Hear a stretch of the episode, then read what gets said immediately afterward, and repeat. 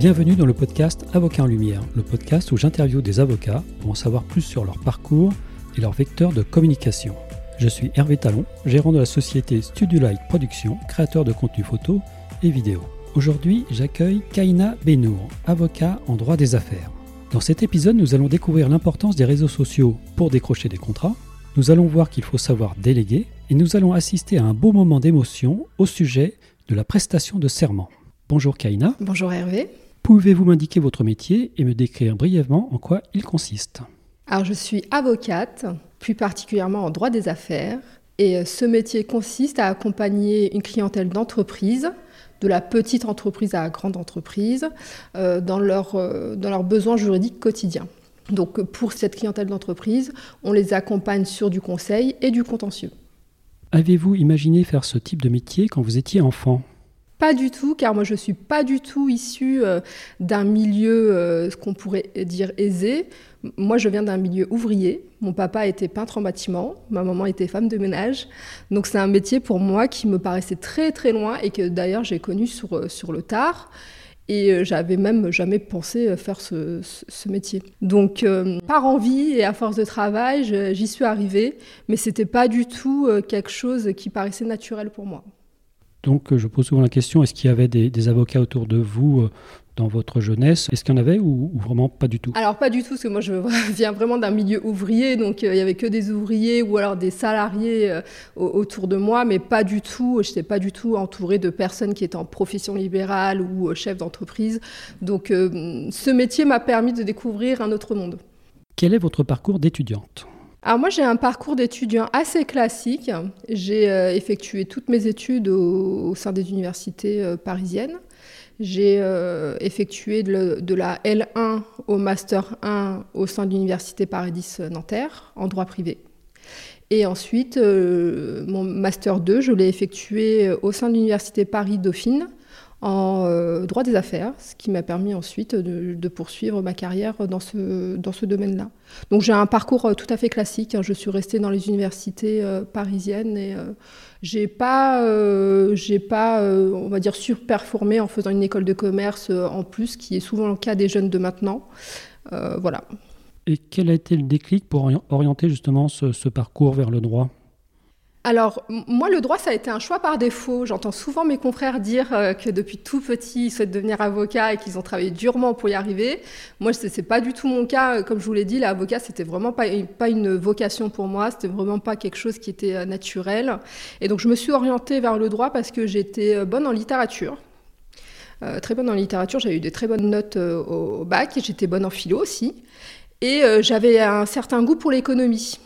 Et donc, en alliant tout ça, bah, ça a donné le droit, voilà, et notamment le droit des affaires qui m'a permis justement de poursuivre dans une matière qui est très euh, fortement littéraire, bien entendu, parce que le droit on écrit, on rédige, on écrit beaucoup, et euh, le droit des affaires apporte ce côté un petit peu plus économique à la matière. Et durant ces études, avez-vous eu un, mentor ou une personne qui, qui vous a influencé dans, dans votre parcours? Alors pas une seule personne, je pourrais dire plusieurs personnes. Plusieurs personnes m'ont influencé dans mon parcours. Plusieurs personnes m'ont aidé à, y voir plus clair euh, dans la suite de mes études sur euh, le type de métier que je pourrais exercer. Et ces personnes sont notamment les maîtres de stage que j'ai pu avoir euh, lorsque j'ai effectué des stages en parallèle de mes études. J'ai toujours eu des maîtres de stage très bienveillants à mon, égard, qui n'étaient pas avoir du tout de conseils.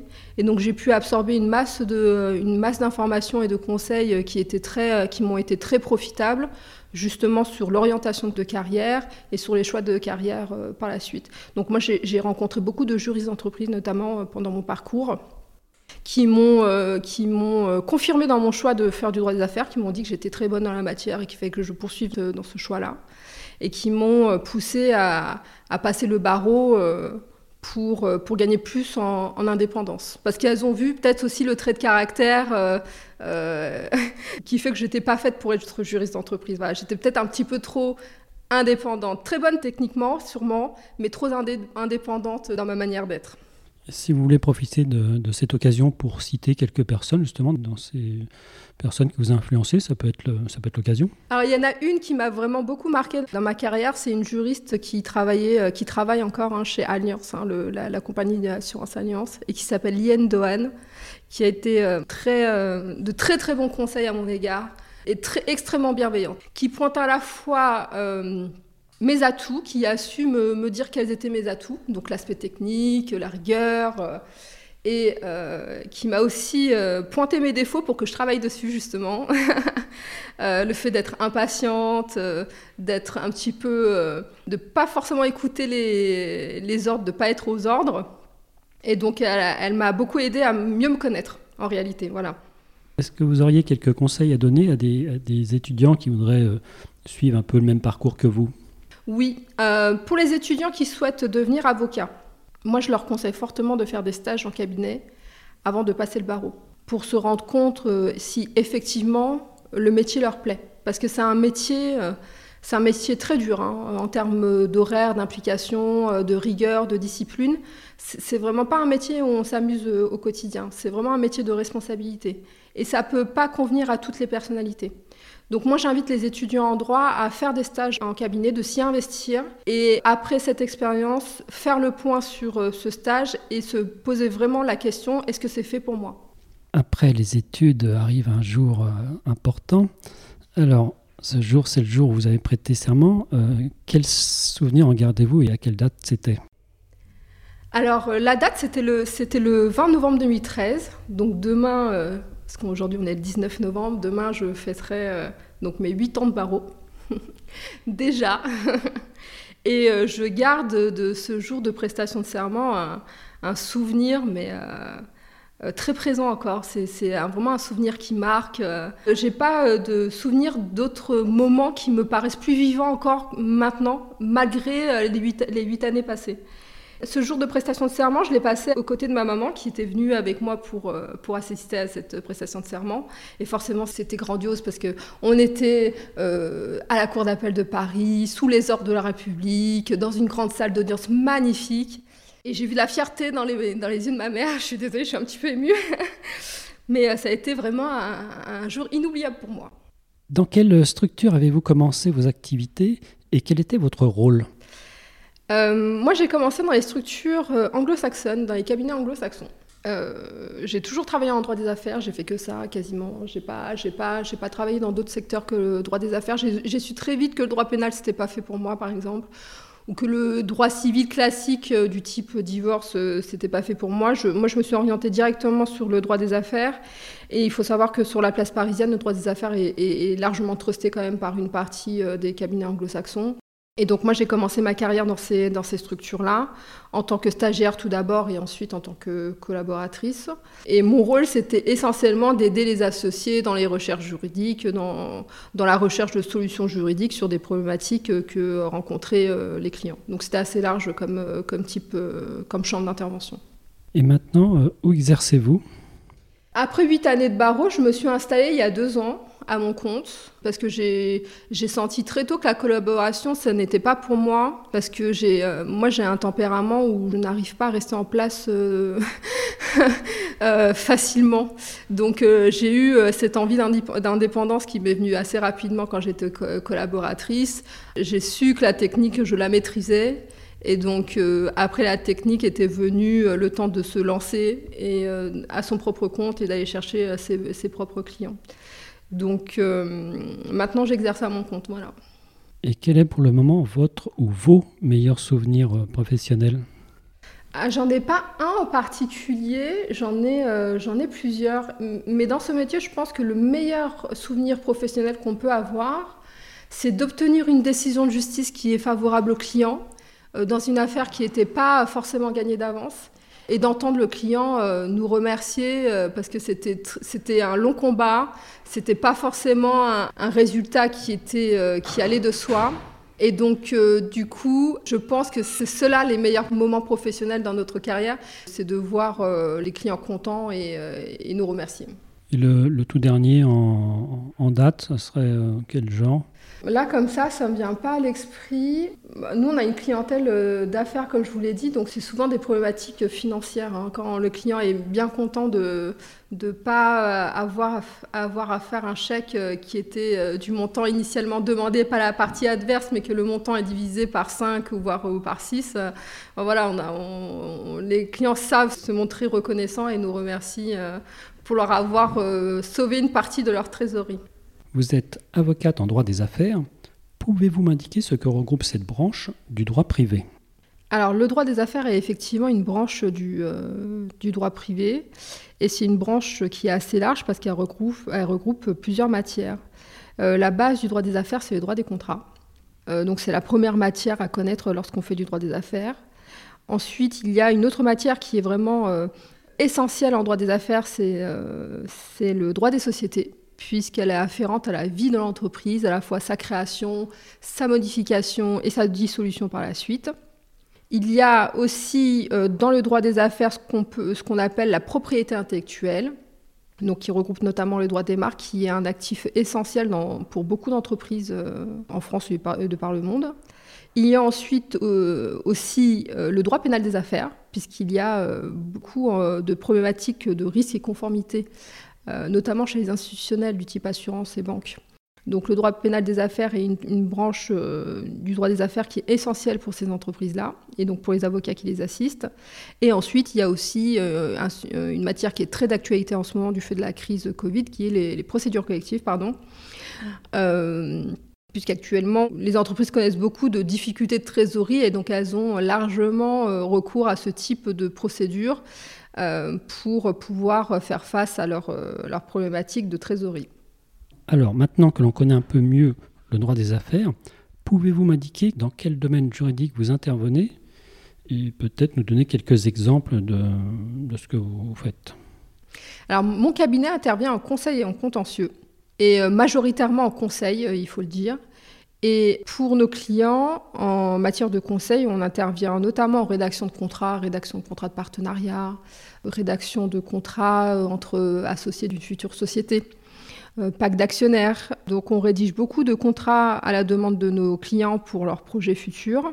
On les accompagne aussi, euh, je vous l'avais dit, pour les entreprises qui sont déjà bien établies et qui, comme tout le monde, ont connu des impasses de trésorerie du fait de la crise de la Covid-19 on a accompagné beaucoup d'entreprises dernièrement dans, les procédures collectives pour les aider à faire face à, cette situation exceptionnelle qui a été euh, cette crise sanitaire.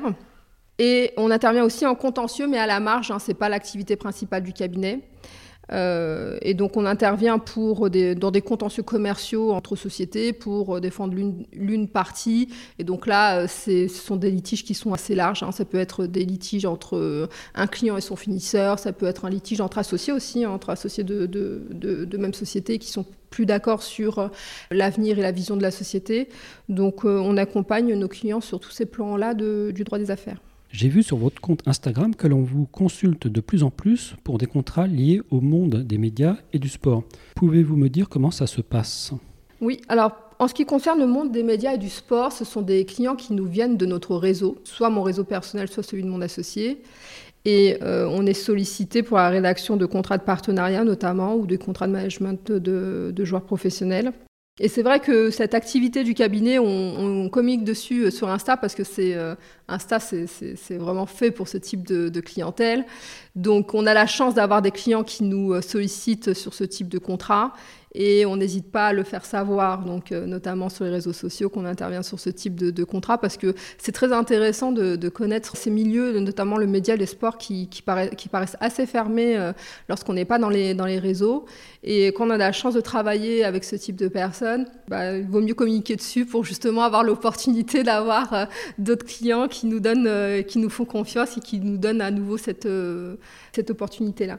Alors, j'ai une question sur un adage qui est il vaut mieux un mauvais accord qu'un bon procès. Euh, j'ai cru lire quelque chose de ressemblant sur un de vos posts LinkedIn. Que pensez-vous de cet adage? Cet adage est très vrai. C'est un adage qu'il faut absolument suivre. Euh, c'est vraiment un adage euh, de bon sens. Il vaut mieux transiger, que les, que les parties trouvent un accord, plutôt que d'aller jusqu'au bout du procès et se retrouver avec des décisions de justice qui donnent raison à l'une des parties seulement et qui déboutent entièrement, entièrement l'autre partie. Parce que c'est le cas en France, au fait. On a des, des, magistrats qui, qui généralement font pas dans la demi-mesure. C'est soit tout, soit rien. Et donc, si on va au bout du procès, on est sûr qu'il y aura une partie perdante. Et lorsqu'il y a une chance de préserver la relation commerciale, parce qu'à l'origine, lorsqu'il y a un litige, euh, les parties, elles étaient dans une relation commerciale, en tout cas en ce qui concerne les droits des affaires.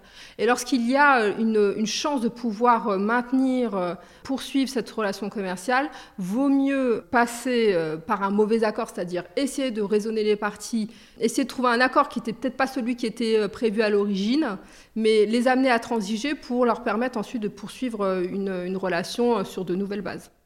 Alors, dans un autre domaine, suite à une remarque d'une euh, élève avocate que j'ai eu la chance d'interviewer dans, un précédent épisode, euh, elle se pose une question, c'est Mantine, elle se pose une question sur son entrée dans la vie active. Elle souhaiterait savoir si vous gérez aisément votre vie professionnelle et votre vie personnelle.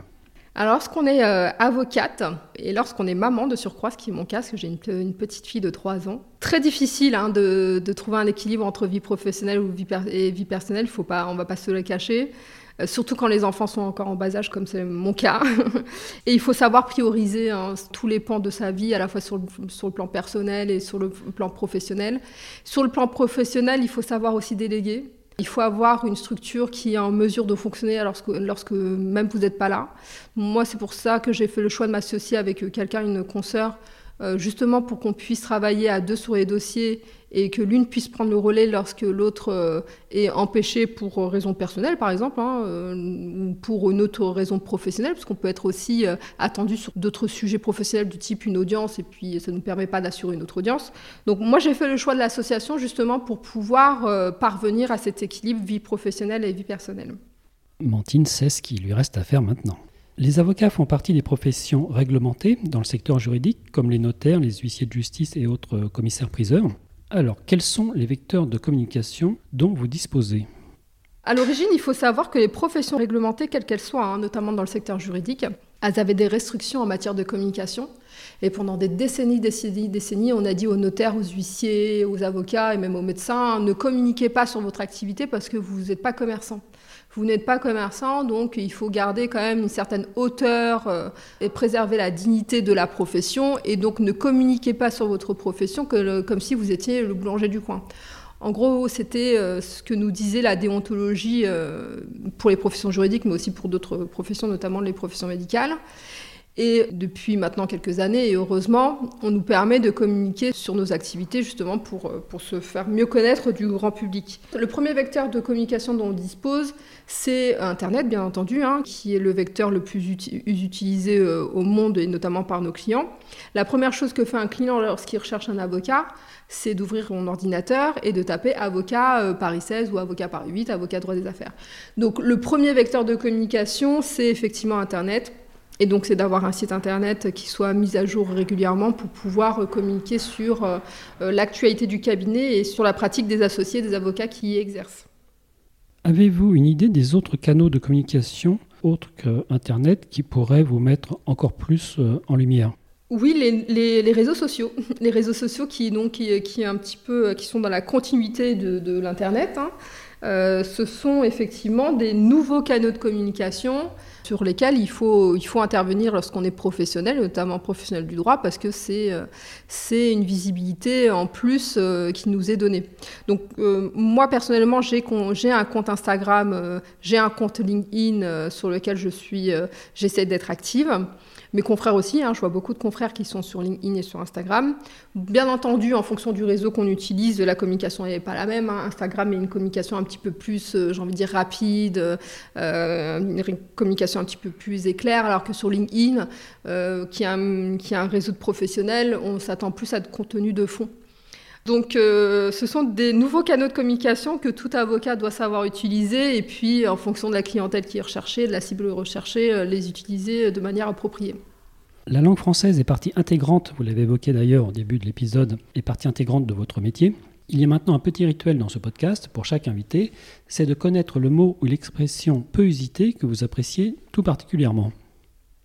Alors ce serait un mot pour ma part, et qui est très très peu usité. Je ne sais pas qui peut l'utiliser ce mot-là parce que c'est un mot qui est quand même assez particulier. C'est le mot anticonstitutionnellement. Alors, c'est un mot du domaine juridique, hein, bien entendu, hein, puisque la Constitution, euh, effectivement, ça relève du, domaine juridique. Et c'est aussi le mot le plus long de la langue française. Alors, plus long, le, plus long de la langue française, mais le plus dur à placer aussi. Hein. Je ne sais pas, euh, en tant que juriste, je pense qu'il y a très très peu de juristes qui arrivent à utiliser euh, ce mot-là ou arrivent à le placer dans, des écritures. C'est un mot qui est très complexe, très difficile à utiliser. Mais en même temps, euh, j'ai envie de dire magnifique parce que justement, c'est le mot le plus long de la, langue française. C'est un mot qui, euh, qui, quand est prononcé, est, très fort, euh, très fort de sens. Mais malheureusement, c'est pas un mot qu'on peut utiliser tous les jours. À l'inverse, quel tic de langage à l'oral, cette fois-ci, n'appréciez-vous pas beaucoup?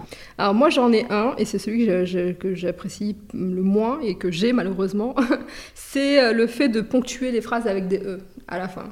Et moi, j'ai malheureusement ce tic de langage sur lequel j'essaye de travailler dessus, bien entendu, hein, comme tout professionnel.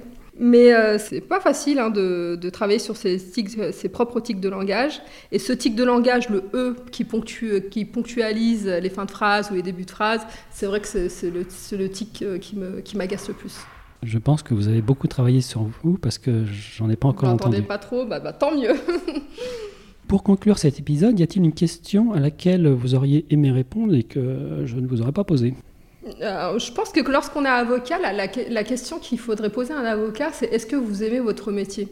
Parce que ça peut apporter tellement de, réponses que ça laisse libre, cours à justement l'avocat de dire vraiment ce qu'il pense de son, métier.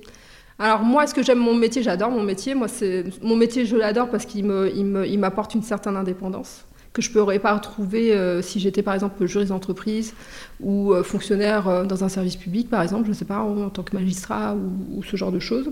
Et donc, c'est la question que j'aurais voulu que vous me posiez.